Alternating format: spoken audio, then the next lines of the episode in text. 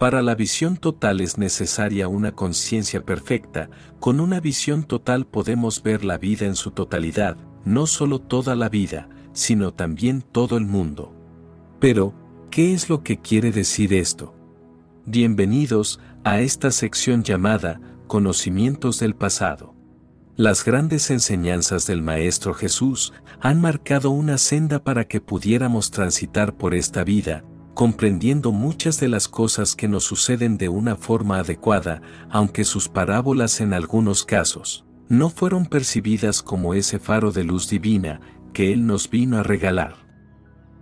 Jesús dijo, una ciudad que es construida en una montaña alta, fortificada, no puede caer ni ser jamás escondida. Jesús dijo, lo que escuches con tu oído y con el otro oído, aquello pregónalo sobre los techos de las casas, porque nadie enciende una lámpara y la pone debajo de un barril, ni tampoco la pone en un lugar escondido, sino que la instala en un poste para que todos los que vengan y los que vayan puedan ver su luz. Jesús dijo, si un ciego guía a otro ciego, ambos caen en el hoyo. Amado ser de luz, primero que nada me gustaría aclarar unas cuantas cosas, de modo que podamos comprender mejor a Jesús. Recordemos que todo el problema humano consiste en elegir entre lo momentáneo y lo eternal. Si elegimos lo momentáneo, estamos construyendo nuestra casa sobre la arena, se va a caer. Si elegimos lo eternal, entonces es algo que va a existir por siempre y por siempre, es logrado y nada menos puede satisfacernos, solo lo eternal puede satisfacernos, lo momentáneo no puede satisfacernos, más bien al contrario, nos hará más hambrientos y más sedientos. Es como si alguien echara aceite al fuego para apagarlo, se volverá comida para el fuego, y el fuego aumentará. Lo momentáneo es tal como el aceite en el fuego de nuestra mente, el deseo lo ayuda, es su comida, Solo lo eterno puede saciar la sed, no hay otra forma. Pero cuando digo si escogemos lo eterno, solo entonces estamos construyendo nuestra casa en la cima de la montaña, en algo rocoso que se mantendrá ahí y nuestro esfuerzo no será desperdiciado. ¿Qué quiero decir cuando digo si escogemos lo eterno? Porque lo eterno no se puede escoger, si escogemos, escogeremos siempre lo momentáneo, la elección es siempre de lo momentáneo, entonces, ¿qué quiero decir cuando digo, escoge lo eterno? Quiero decir, si podemos entender que lo momentáneo es inútil, al siguiente momento estaremos con sed de nuevo y esta agua no va a destruir nuestra sed. Si entendemos esto, lo momentáneo se extingue, se vuelve inútil, simplemente llegamos a entender su falta de significado, simplemente se extingue y lo eterno es elegido, nosotros nunca lo elegimos. Cuando se deja lo momentáneo, lo eterno entra en nuestra vida, pero lo momentáneo debe volverse absolutamente estéril, sin ningún significado. Con lo momentáneo, nuestro fracaso debe ser total, bienaventurados son aquellos que fracasan en este mundo, esta bienaventuranza debe ser agregada en las otras bienaventuranzas de Jesús. Los sabios de todos los tiempos nos han tratado de explicar que seamos un fracaso en este mundo, pero estamos tratando justamente lo opuesto, de triunfar en él. Si triunfamos, ese será el fracaso real, porque entonces permaneceremos con lo momentáneo, pero nadie jamás triunfa, afortunados somos, porque nadie jamás triunfa, a lo más, podemos ir posponiendo el fracaso. Eso es todo. Podemos posponerlo hasta una vida futura, podemos posponerlo por millones de vidas, pero nadie triunfa jamás en este mundo, porque, ¿cómo podemos triunfar con lo momentáneo? Con aquello que es transitorio, ¿cómo podemos construir una casa ahí? Aquello que está pasando momento a momento, saliendo de la existencia, ¿Cómo podemos hacer una casa, una residencia ahí?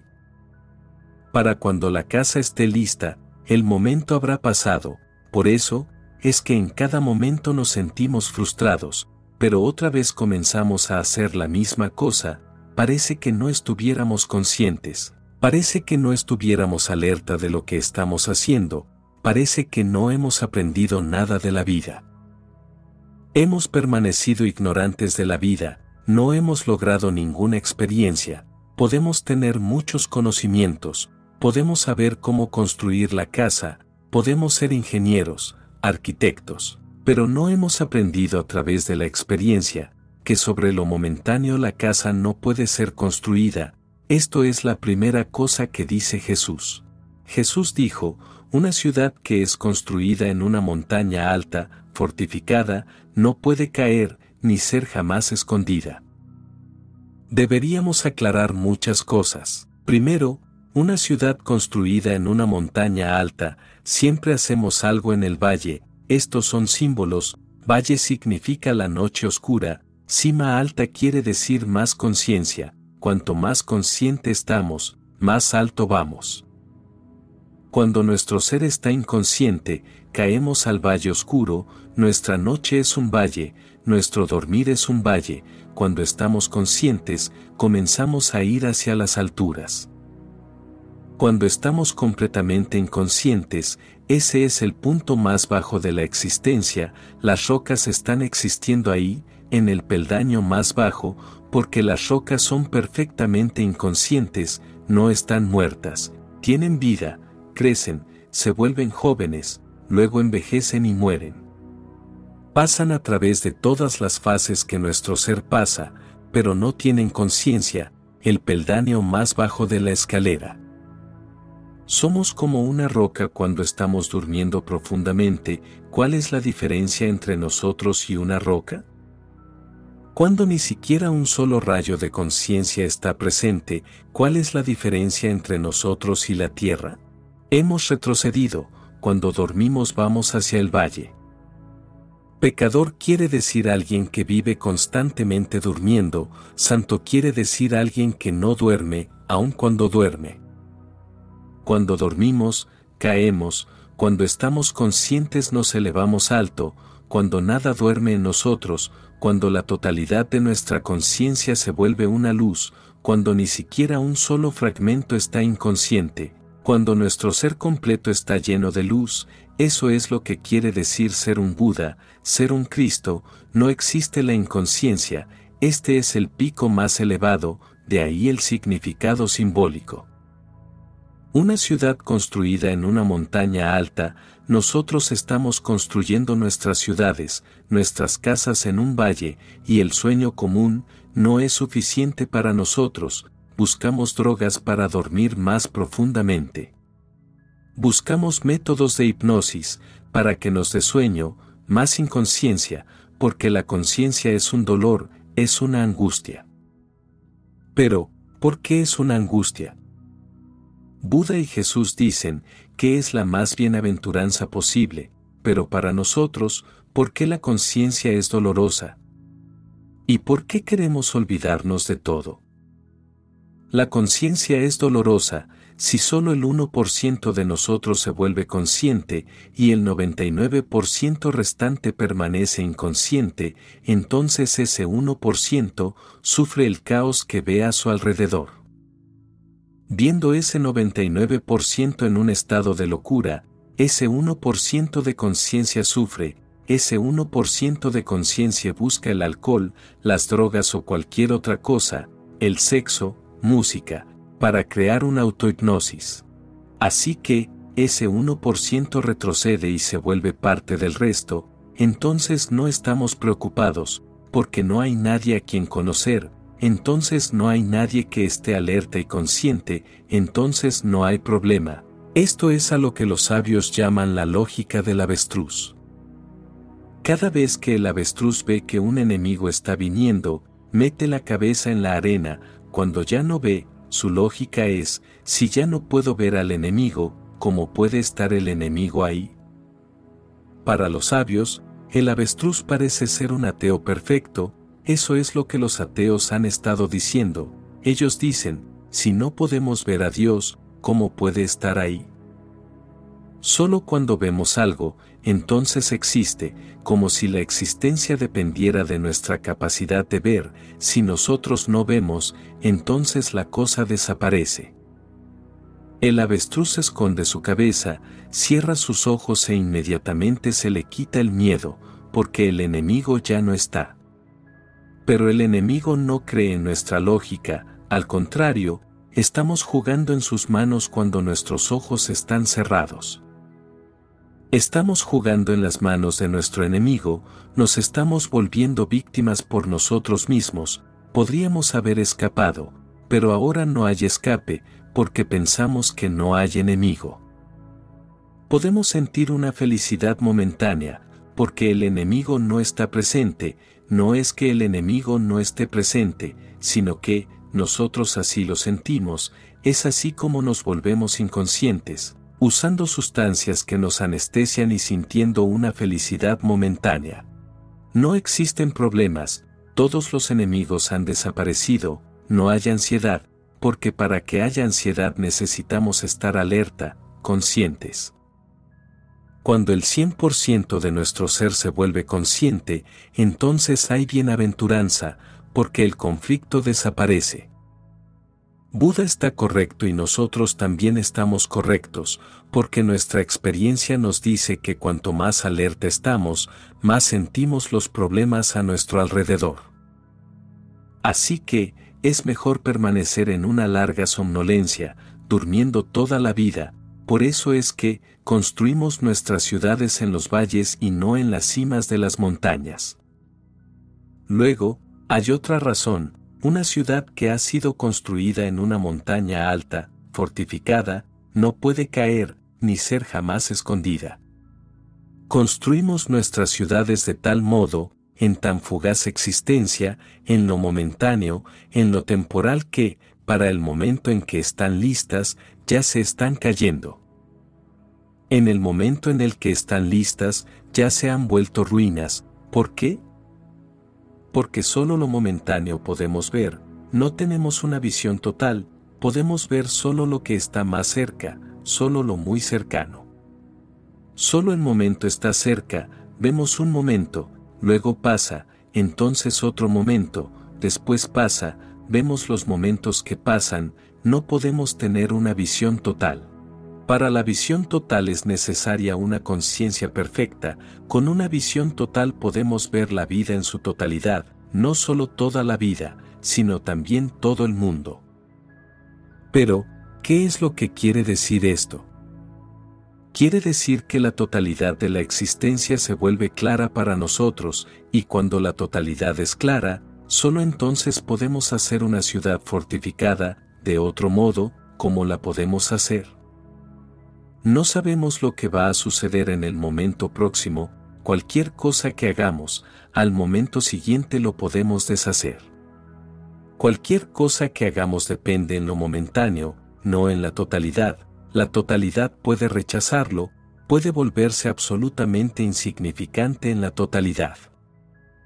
Con la visión de la totalidad deberíamos crear nuestras vidas, y el patrón de nuestras vidas deberíamos vivir con la visión de la totalidad, solo entonces nuestras vidas serán una armonía, una melodía, de otro modo, siempre estaremos de alguna forma descentrados. ¿Por qué todo hombre está fuera de centro, fuera de foco, fuera de ritmo con la vida?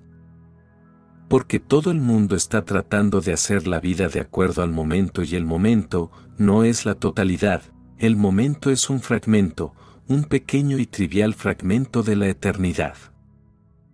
¿Cómo podemos armonizar con la eternidad si hacemos nuestras vidas de acuerdo al momento?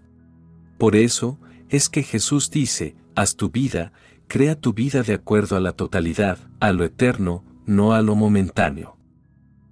Una ciudad que es construida en una montaña alta, fortificada, no puede caer, ni ser jamás escondida.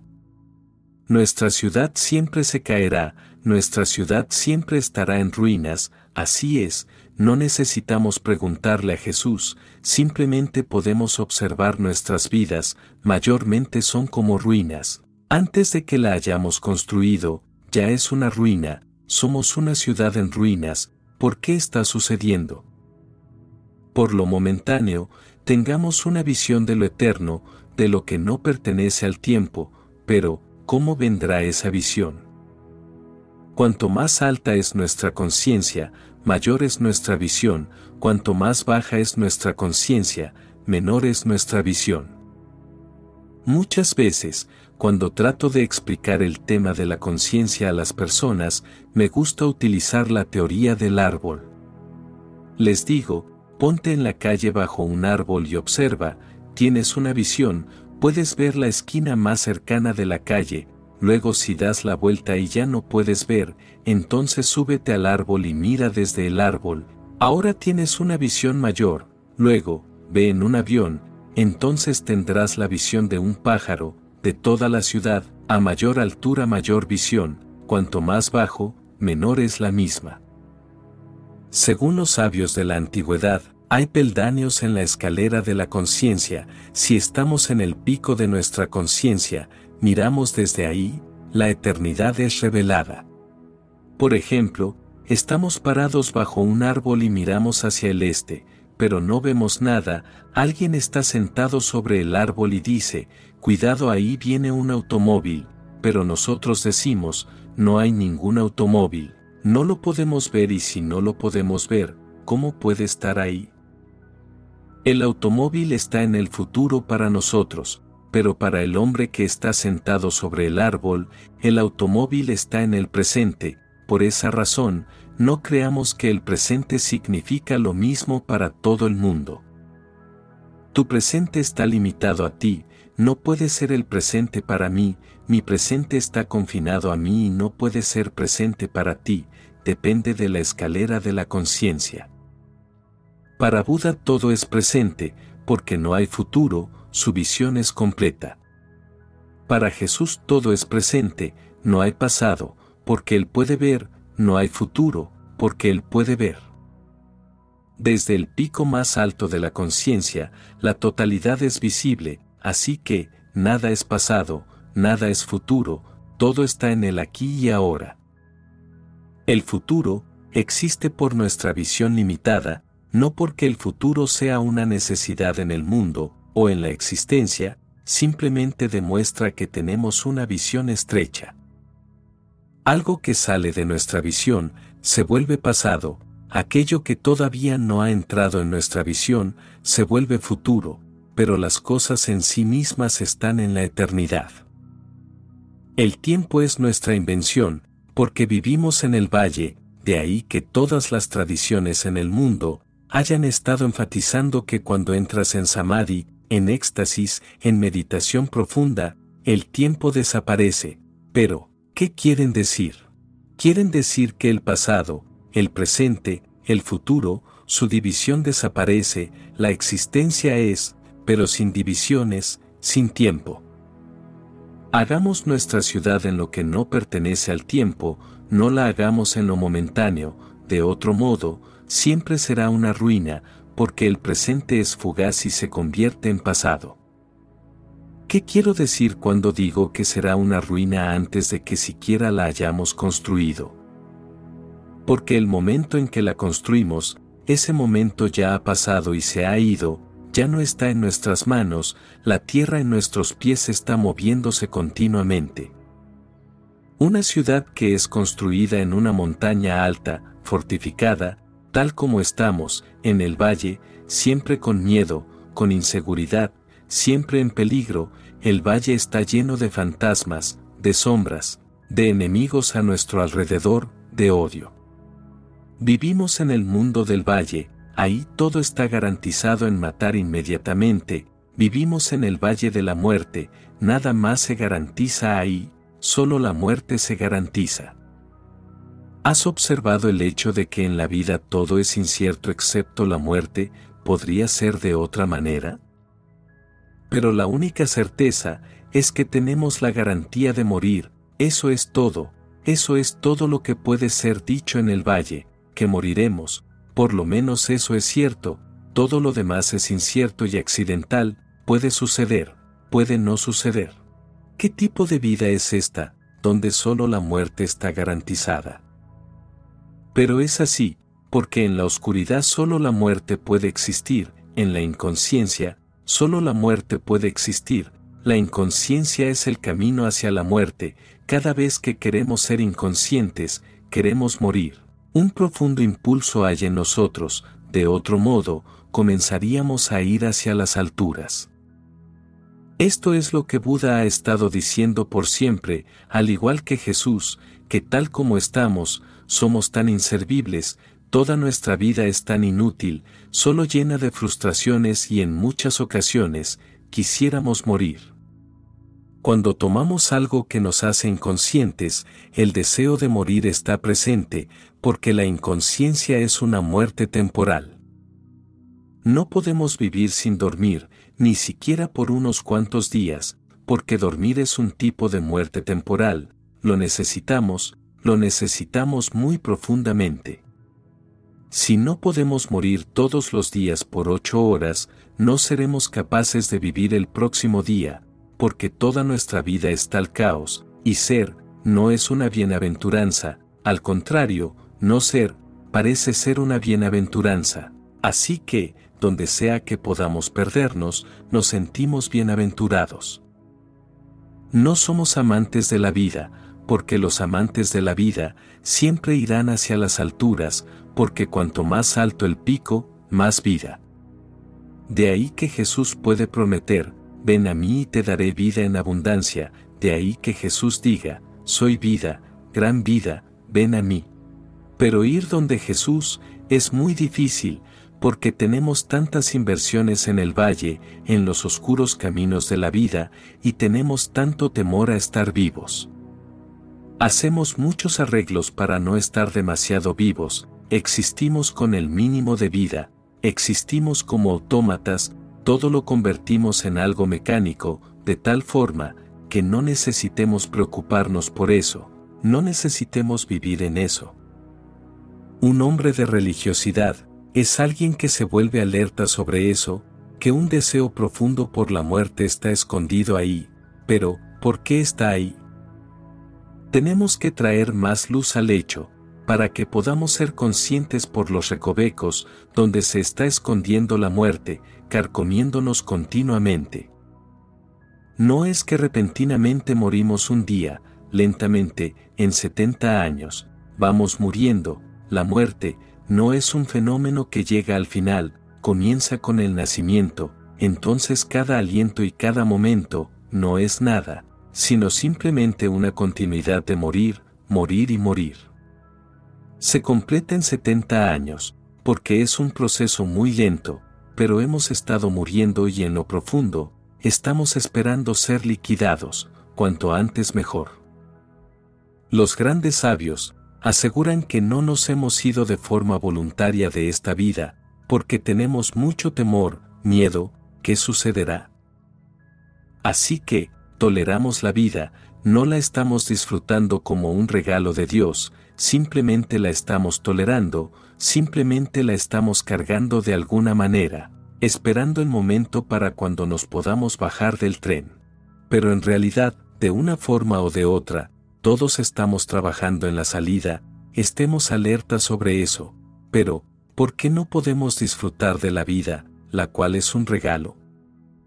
No la hemos ganado, por eso digo, que es una gracia, la existencia nos la ha dado, podemos llamarla Dios, es un simple regalo, puro regalo. No hemos hecho nada para lograrla, para ganarla, ¿por qué no podemos estar bienaventurados, agradecidos y gozarla? Deberíamos de gozarla disfrutando, pero, ¿cuál es el problema? Porque para disfrutar la bienaventuranza, es necesario una conciencia mayor, para sufrir la angustia, no hay necesidad de estar consciente. Para sufrir la angustia, es necesaria más oscuridad, menos conciencia es necesaria, la noche es necesaria, no el día, pero para gozar de la bienaventuranza, más conciencia es necesaria. Así que, si vemos a un ser venerable que está triste, realmente no es un ser venerable, porque la conciencia le dará un estado de bienaventuranza, la conciencia le dará una risa más profunda a todo su ser, La conciencia le dará algo, se volverá como niño, puede correr siguiendo una mariposa, puede disfrutar de la comida simple, puede disfrutar de las cosas comunes de la vida, tanto que todo se convierte en un regalo. Todo se vuelve una gracia de Dios y puede estar agradecido momento a momento, aún por su respiración, puede disfrutar de su respiración, de su simple respiración, esta bienaventuranza. Si encuentras a un ser venerable que está triste, algo anda mal, él aún vive en el valle, no ha ido al pico, de otro modo, habría un brillo, una ingravidez, un goce de niño, despreocupado, sin miedo, está fortificado en su conciencia. ¿Por qué la conciencia te fortifica? Porque cuanto más consciente te vuelves, más sabes que no puedes morir, que no hay muerte. La muerte solo existe en los valles oscuros, y si estás fortificado contra la muerte, estás verdaderamente fortificado, cuanto más consciente eres, más sabes que eres lo eterno, lo divino. En este momento, no sabemos quiénes somos, este es el valle de la ignorancia, y ahí, solo ocurre la muerte, nada más, y vivimos temblando, sacudiéndonos de miedo. Si miramos hacia adentro, encontraremos solo miedo y nada más, porque a nuestro alrededor solo hay muerte, nada más, así que esto es natural, la muerte por todas partes, el miedo adentro es una contraparte natural. Si vamos a las alturas, el amor estará dentro y la eternidad en todo alrededor, no habrá miedo, no puede haber, porque nosotros no podemos ser destruidos, somos indestructibles, no hay posibilidad de muerte, somos inmortales, esta es la fortificación sobre la cual habla Jesús. Una ciudad que es construida en una montaña alta, fortificada, no puede caer, ni puede ser jamás escondida. En el valle constantemente caemos, en la cima nunca, aunque esto es paradójico, porque vemos caer a la gente desde arriba. Pero en el valle, ¿por qué tendría que caer uno? Uno está caminando en un terreno plano, la gente cae de las alturas, eso es un mito, en el mundo interno, nadie cae de las alturas. Una vez que la altura interna es lograda, uno nunca cae de ahí, nada se te puede arrebatar, si lo hemos logrado en nuestro interior, pero afuera nuestro mito es verdadero, la gente cae cada vez que está en lo alto, pero esas alturas pertenecen al valle, no son verdaderas alturas. Por ejemplo, si tenemos fama, podemos estar seguros que tarde o temprano seremos difamados, si estamos en el trono, tarde o temprano seremos destronados, cualquier cosa que logremos en este mundo nos será arrebatada, pero en el mundo interno, cualquier cosa que logremos, la logramos para siempre, no nos puede ser arrebatada. Lo que hemos conocido, no puede desaparecer, una vez logrado se vuelve parte de nosotros, no es algo que poseemos, se vuelve nuestro ser y no podemos dejar de saberlo.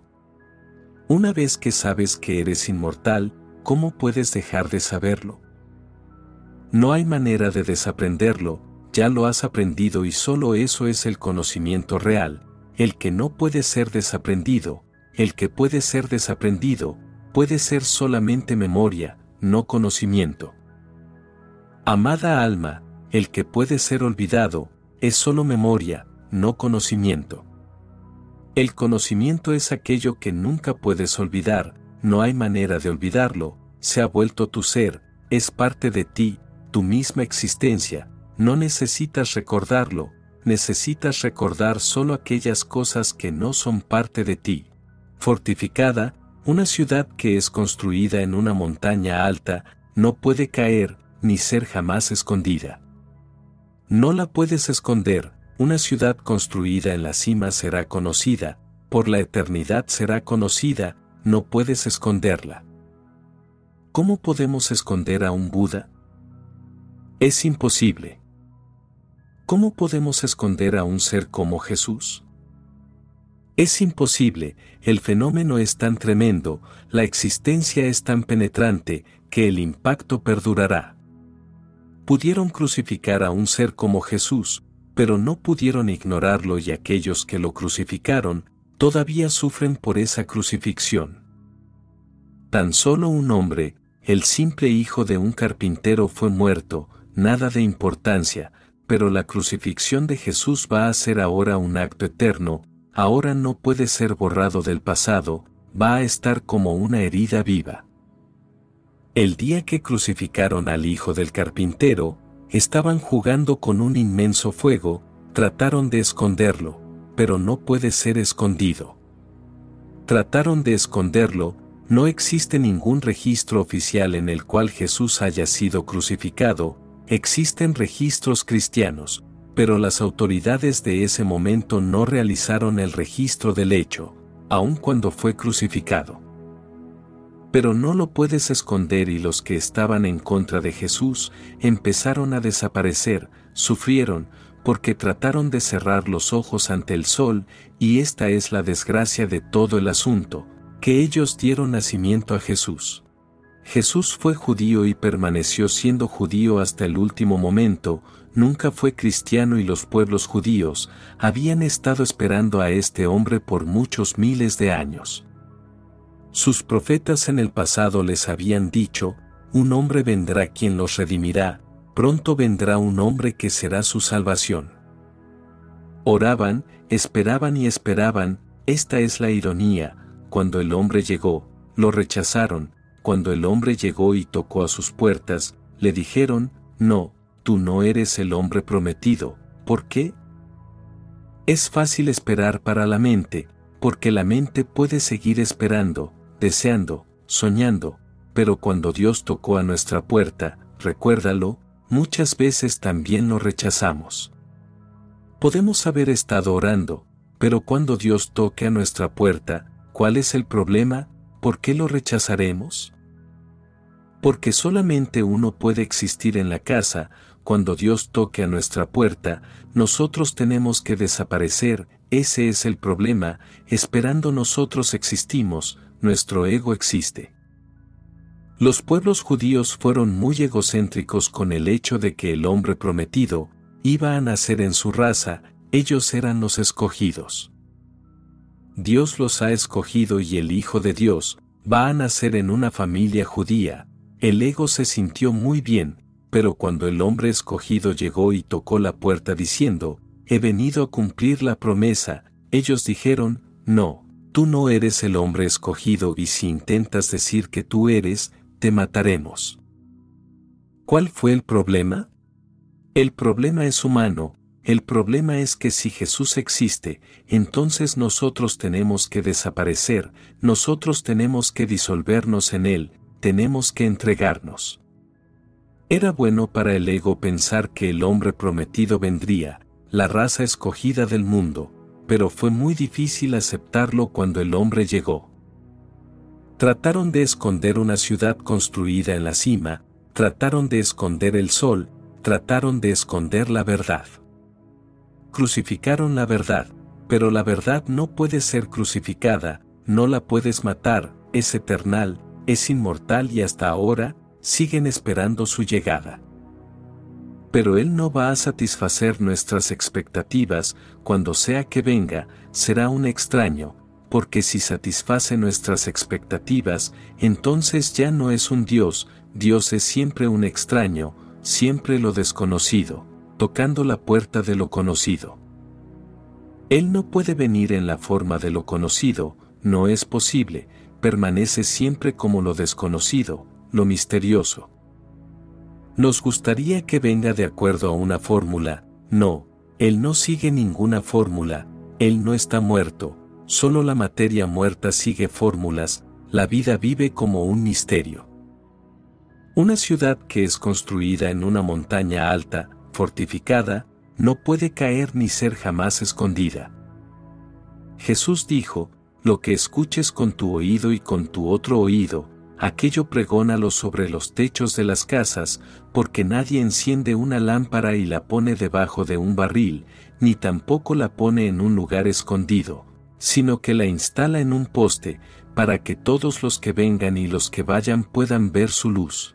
Jesús dijo a sus discípulos, lo que hayas escuchado, ve y pregónalo sobre los techos de las casas, para que los otros lo puedan escuchar, porque nadie enciende una lámpara y la pone bajo un barril, ni tampoco la pone en un lugar escondido. Jesús dice, ve y da las buenas nuevas, ve y di que lo desconocido, ha entrado en lo conocido, ve y di que en el mundo de rutina, lo misterioso ha ingresado, ve y di desde los techos de las casas, para que la gente pueda oír, la gente pueda saber y ser beneficiada, no seas tímido sobre eso. Hay un profundo problema, es muy difícil, debe de haber sido difícil para los discípulos de Jesús, siempre es así, decirles a los demás que el Hijo de Dios ha venido. Muy difícil, porque la gente se reirá, dirán que te has vuelto loco, no creerán que Jesús es el Cristo, creerán que estás loco. Si dices Jesús es el Dios, pensarán que te has vuelto completamente loco, necesitas visitar a un doctor, tomar unas medicinas, descansar y relajarte, porque pensarán que hay algo mal, que algo te está fallando. Es muy difícil decirle a la gente que alguien ha llegado a realizarse, ¿por qué? Porque cada vez que alguien llega a realizarse, se vuelve una profunda herida en nosotros, se vuelve una llaga profunda, nosotros podríamos haber llegado a lo mismo, pero hemos fallado. Surge la comparación, nuestro ego se siente herido, ese Jesús es el Hijo de Dios y, ¿por qué yo no lo soy? El caso debería haber sido de otro modo, ¿cómo es que Jesús se ha vuelto el Hijo de Dios? Y es más fácil negarlo, que tener que cambiar nuestro ser y volvernos el Hijo de Dios. Es más fácil, porque no es siempre lo más fácil del mundo, no tienes que hacer nada, decimos no y se acabó el asunto. Si decimos sí, todo comienza, nada está acabado, no, es siempre el fin, sí, es siempre el comienzo. Si decimos sí, Jesús es el Hijo de Dios, entonces tenemos que transformar nuestro ser, entonces no podemos permanecer con este sí, tenemos que movernos, tenemos que hacer algo. Si decimos no, el problema se resuelve, entonces cualquier cosa que seamos, donde quiera que estemos, en el valle, en la oscuridad, en la muerte, estamos tranquilos. Jesús crea intranquilidad en nosotros, Buda va entre nosotros y crea intranquilidad y nos vengamos, porque si un hombre puede alcanzar tal altura, ¿cómo es que nosotros hemos fallado? Es mejor decir que no hay altura, que nadie jamás la ha alcanzado, entonces estamos tranquilos en nuestra oscuridad, entonces podemos estar cómodos. Los seres como Jesús y Buda son grandes tensiones, porque nos pueden arrancar la raíz del valle, nos acuden de nuestros sueños y nos dicen muévete, este no es lugar para quedarse. Hay un dicho de Jesús, muy significativo. Este mundo es solo un puente, avanza, este no es lugar para que hagas tu casa, crúzalo y no te detengas en él. Nadie hace una casa en el puente, este mundo es tan solo un puente y nosotros hemos hecho una casa en él. ¿No nos gustaría saber el hecho de que este es un puente, porque entonces, ¿qué le pasaría a todos nuestros esfuerzos y trabajo, toda nuestra inversión y toda nuestra vida dedicada al hacer esta casa? Y ahora alguien viene, un vagabundo, y dice, ¿qué estás haciendo? Este es un puente, así que es mejor no mirar hacia abajo, al río, pero, ¿por qué es un puente? Porque Jesús o la gente como Jesús nunca usan ni una sola palabra sin un significado profundo, es un puente porque está sobre un río y el río es de lo momentáneo. El tiempo es solo un río momentáneo, continúa fluyendo y fluyendo. Heráclito ha dicho, no puedes pararte en el mismo río dos veces, porque si vienes a pararte la segunda vez, el río ya se ha ido. Es otra el agua que está fluyendo ahora, la misma agua ya no está, el río te da la apariencia de que es el mismo río, pero no existe nada como el río, un río significa cambio, está yendo y yendo, fluyendo. ¿Por qué Jesús llama a este mundo un puente? Porque está hecho en lo temporal, el tiempo, el río del tiempo, todo fluyendo.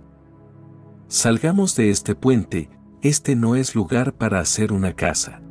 Pero si alguien viene y nos dice, y por 50 años hemos estado haciendo la casa y ahora está casi lista, y recuerda, siempre está casi lista, nunca está lista, no puede estarlo, no es su naturaleza. Cuando está casi lista y justo estábamos a punto de descansar de todo el esfuerzo y tensión de construir la casa, este hombre viene y nos dice, esto está en el río, en vez de creer a este hombre y mirar hacia abajo, nos gustaría decir, fuera de aquí, eso es un engaño.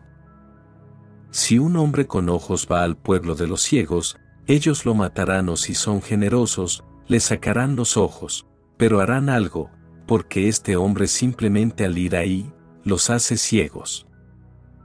Creían que no eran ciegos, no lo sabían y este hombre viene y les dice, están ciegos, están locos los hace conscientes sobre cosas de las que no quieren estar conscientes, esas cosas crean ansiedad. Jesús les dice a sus discípulos, vayan y desde los techos de sus casas, griten, ¿por qué desde los techos? Porque la gente está casi sorda, no oyen, no quieren oír, aun cuando oyen, no quieren escuchar, están en algún otro sitio, aun cuando asienten están simplemente aburridos pueden tolerar, pero nunca gozan de la verdad, porque la verdad siempre nos hará sentir incómodos, tiene que ser así, porque vivimos en el valle de las mentiras. Toda nuestra vida es tal mentira, hemos estado mintiendo a otros, a nosotros mismos y hemos hecho mentir a todo nuestro alrededor y ahora alguien viene y dice la verdad. Un hombre que creía que estaba sano, pero que tenía todo tipo de enfermedades y entonces alguien viene y le dice, ¿qué tonterías estás hablando? Estás enfermo. Ese hombre piensa, este hombre es un mal presagio, me está enfermando y estaba absolutamente bien, el ponernos alerta, el hacernos perfectamente conscientes de la verdad, destruye nuestros castillos, nuestros castillos de naipes. Jesús dice, Ve y todo lo que me has escuchado decir, pregónalo desde los techos de las casas, porque nadie enciende una lámpara y la pone bajo un barril, no seas tímido y no tengas miedo. La luz está ahí, ahora no la escondas, ni tampoco la pone en un lugar escondido, sino que la instala en un poste, para que todos los que vengan y los que vayan puedan ver su luz. Este siempre ha sido un problema, Buda, Jesús y muchos otros maestros siempre tienen que insistir continuamente para que los discípulos vayan y les digan a los demás, porque la oportunidad no estará para siempre. Jesús no estará ahí en su cuerpo físico por siempre, y si no lo podemos reconocer cuando aún está en su cuerpo físico, ¿cómo vamos a ser capaces de reconocerlo cuando ya no esté? Si su presencia física, no puede ser una revelación para nosotros, ¿cómo puede ser una revelación cuando haya desaparecido en lo universal? Solo, raramente uno llega a la iluminación, solo, raramente la oscuridad de uno desaparece, y es un fenómeno tan raro, y no va a durar por siempre. De ahí, que Jesús siempre está con prisa, lo sabe bien, y Jesús tuvo el tiempo más corto sobre la tierra, murió cuando tenía 33 años. Comenzó a predicar cuando tenía 30, murió cuando tenía 33, solo tres años, tenía mucha prisa, sabía que iba a suceder, que la crucifixión iba a suceder, así que dijo, vayan y hagan alerta a tanta gente como sea posible, la puerta está abierta ahora, pueden entrar a lo divino. Pero los discípulos siempre permanecieron vacilantes, solo cuando Jesús murió comenzaron a predicar, eso siempre sucede, porque cuando Jesús desapareció, solo entonces se dieron cuenta de lo que había sucedido en sus vidas. Cuando Jesús está presente, nos acostumbramos a la luz que es Jesús, cuando desaparece, entonces la oscuridad, y sentimos que luz hemos perdido, entonces vamos pregonando desde los techos de las casas. Pero cuando Jesús estaba ahí, algo era posible, ahora nada es posible, continuamos por siglos, la iglesia está haciendo eso, en todo el mundo van predicando, predicando que Jesús es la luz, pero ahora la puerta ha desaparecido, ahora Jesús se ha hecho invisible, puede ayudar, pero si no lo pudimos ver cuando estaba visible, ¿cómo podremos verlo cuando Jesús se ha hecho invisible? Si no podemos entrar por la puerta cuando está abierta justo frente a nosotros, ¿cómo será posible que entremos por una puerta que no se ve en absoluto? Difícil, pero los mismos discípulos se vuelven más alertas cuando la luz desaparece, entonces comienzan a gritar y a llorar, entonces saben, porque solo a través del contraste, puedes llegar a saber. Nos hacemos conscientes de que estábamos vivos, solo cuando estamos muriendo, cuando llegamos al momento de la muerte, entonces nos hacemos conscientes de lo que fue la vida y lo que hemos ido perdiendo. Se dice que solo cuando la gente está a punto de morir, recién llega a darse cuenta de que ha estado viva, de otro modo no. Jesús dijo, si un ciego guía a otro ciego, ambos caen en el hoyo, así que, no seas tímido, anda que hay un hombre que tiene ojos. La gente es guiada, porque tiene la necesidad de que la guíen, si no podemos encontrar a un Buda o un Jesús, aún así, seguiremos a alguien, porque hay una gran necesidad de seguir. Hay una gran necesidad, porque no sabemos dónde ir y alguien dice, yo sé, entonces, ¿qué hacer? No hay alguien como Jesús disponible todos los días, un Buda no nace todos los días, pero la necesidad está presente. Si no podemos conseguir la comida buena, entonces comeremos la comida mala, porque el hambre está presente todos los días. Es fácil encontrar a un ciego, porque nosotros somos ciegos, comprendemos el lenguaje, es muy fácil seguir a un ciego, porque ambos pertenecemos al mismo mundo de la oscuridad, al mismo valle.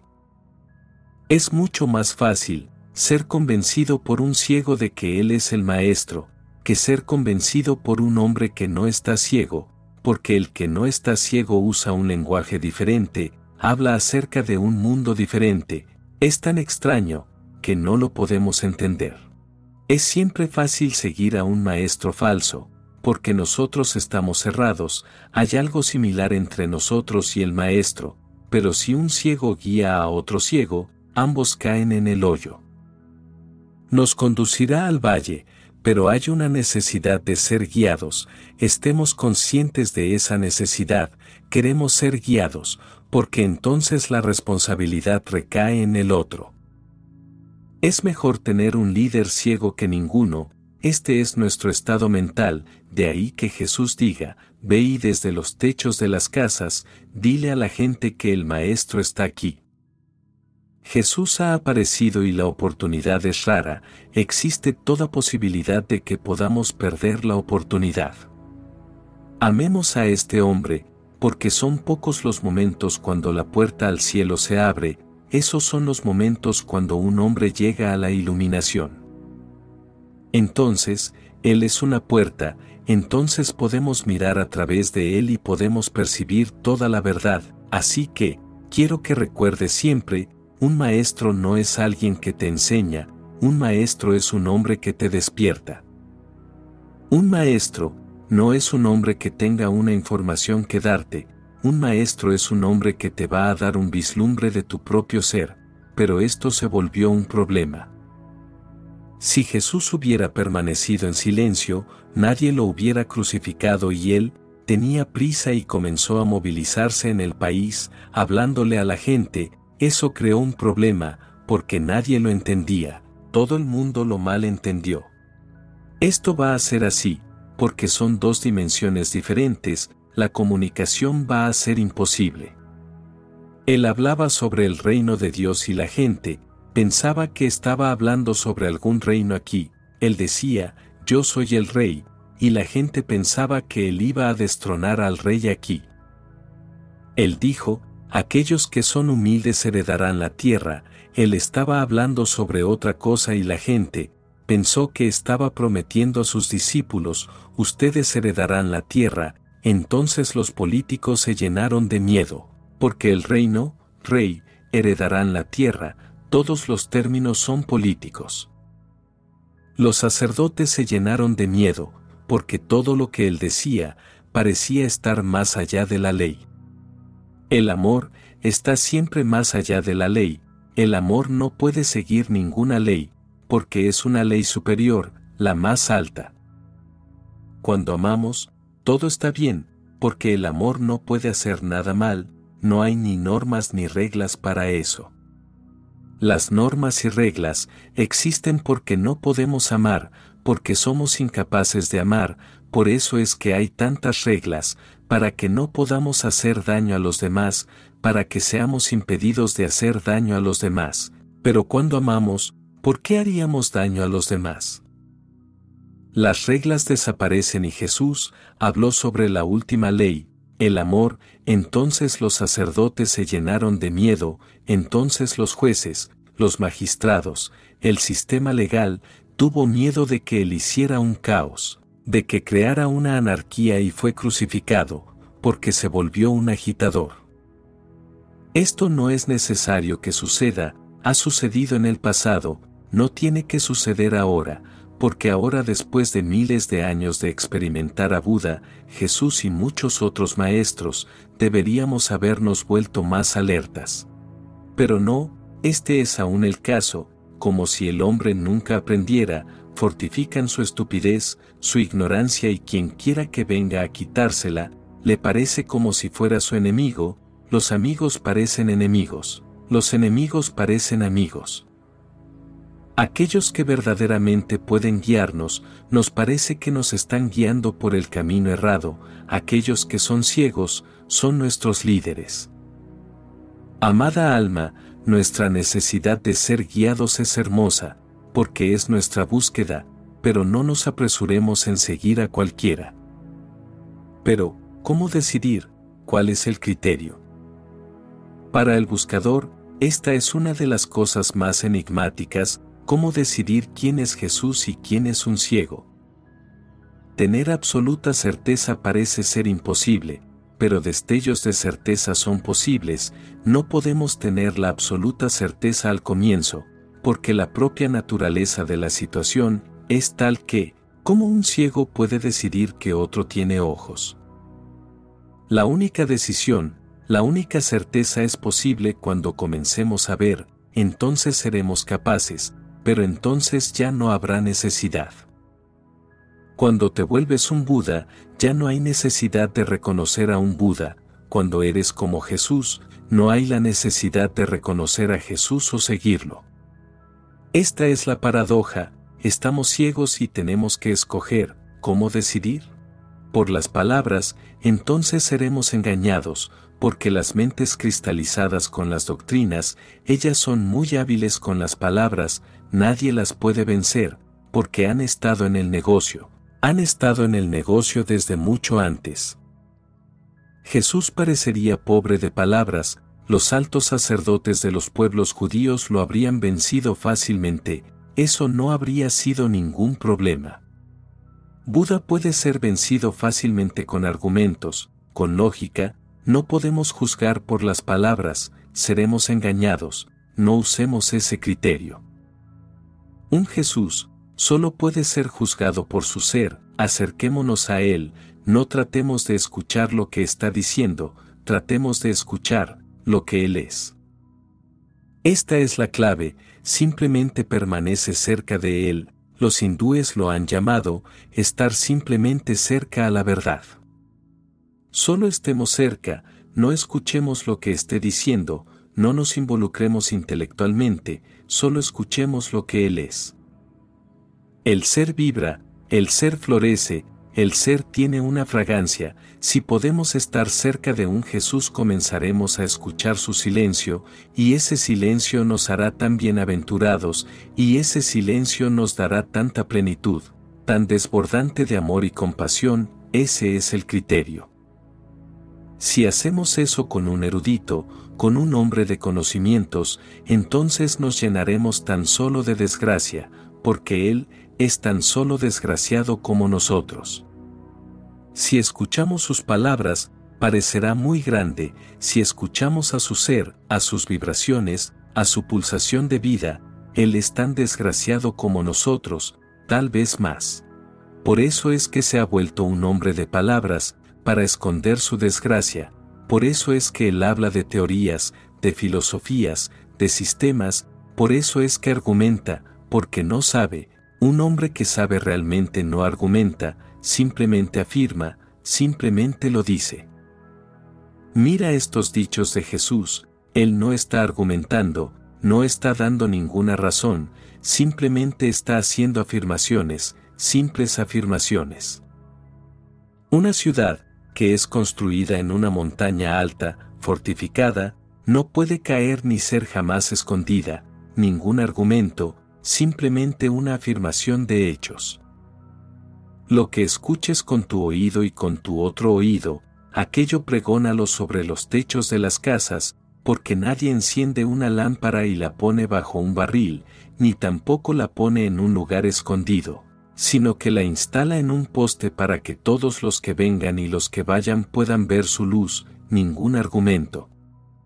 Sin tratar de demostrar nada, simplemente haciendo una afirmación. Jesús dijo, si un ciego guía a otro ciego, ambos caen en el hoyo, simples afirmaciones de hechos, aunque estas palabras pueden ser usadas más hermosamente por un hombre con conocimientos, ahí seremos engañados.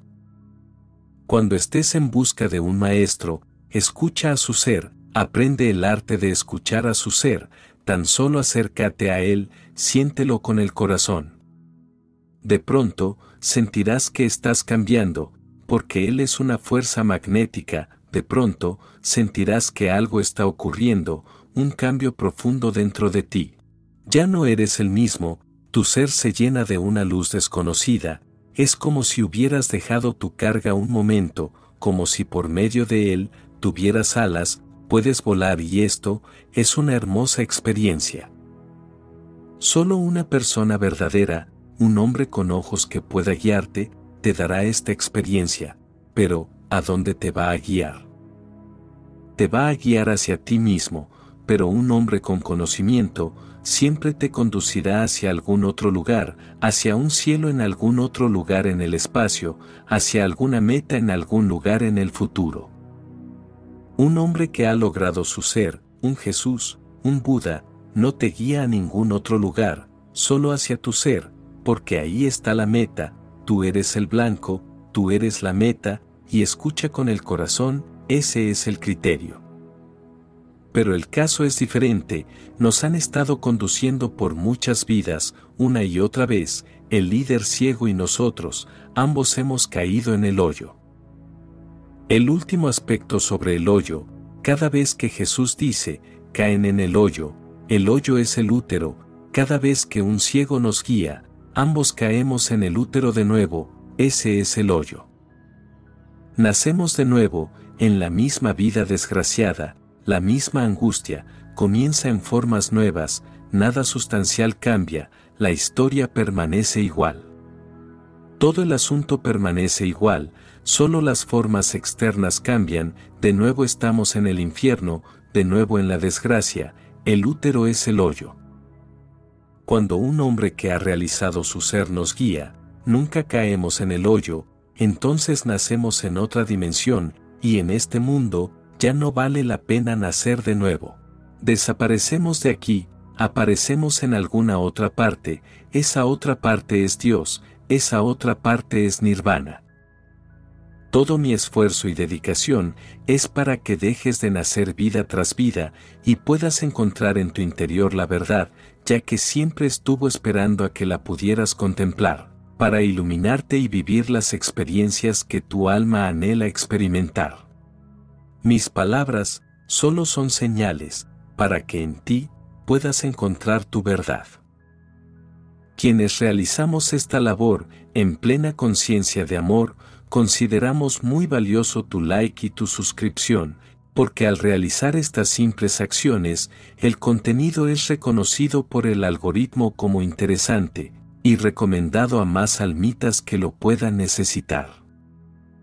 Te deseo muchas bendiciones y que encuentres la paz durante todo el camino.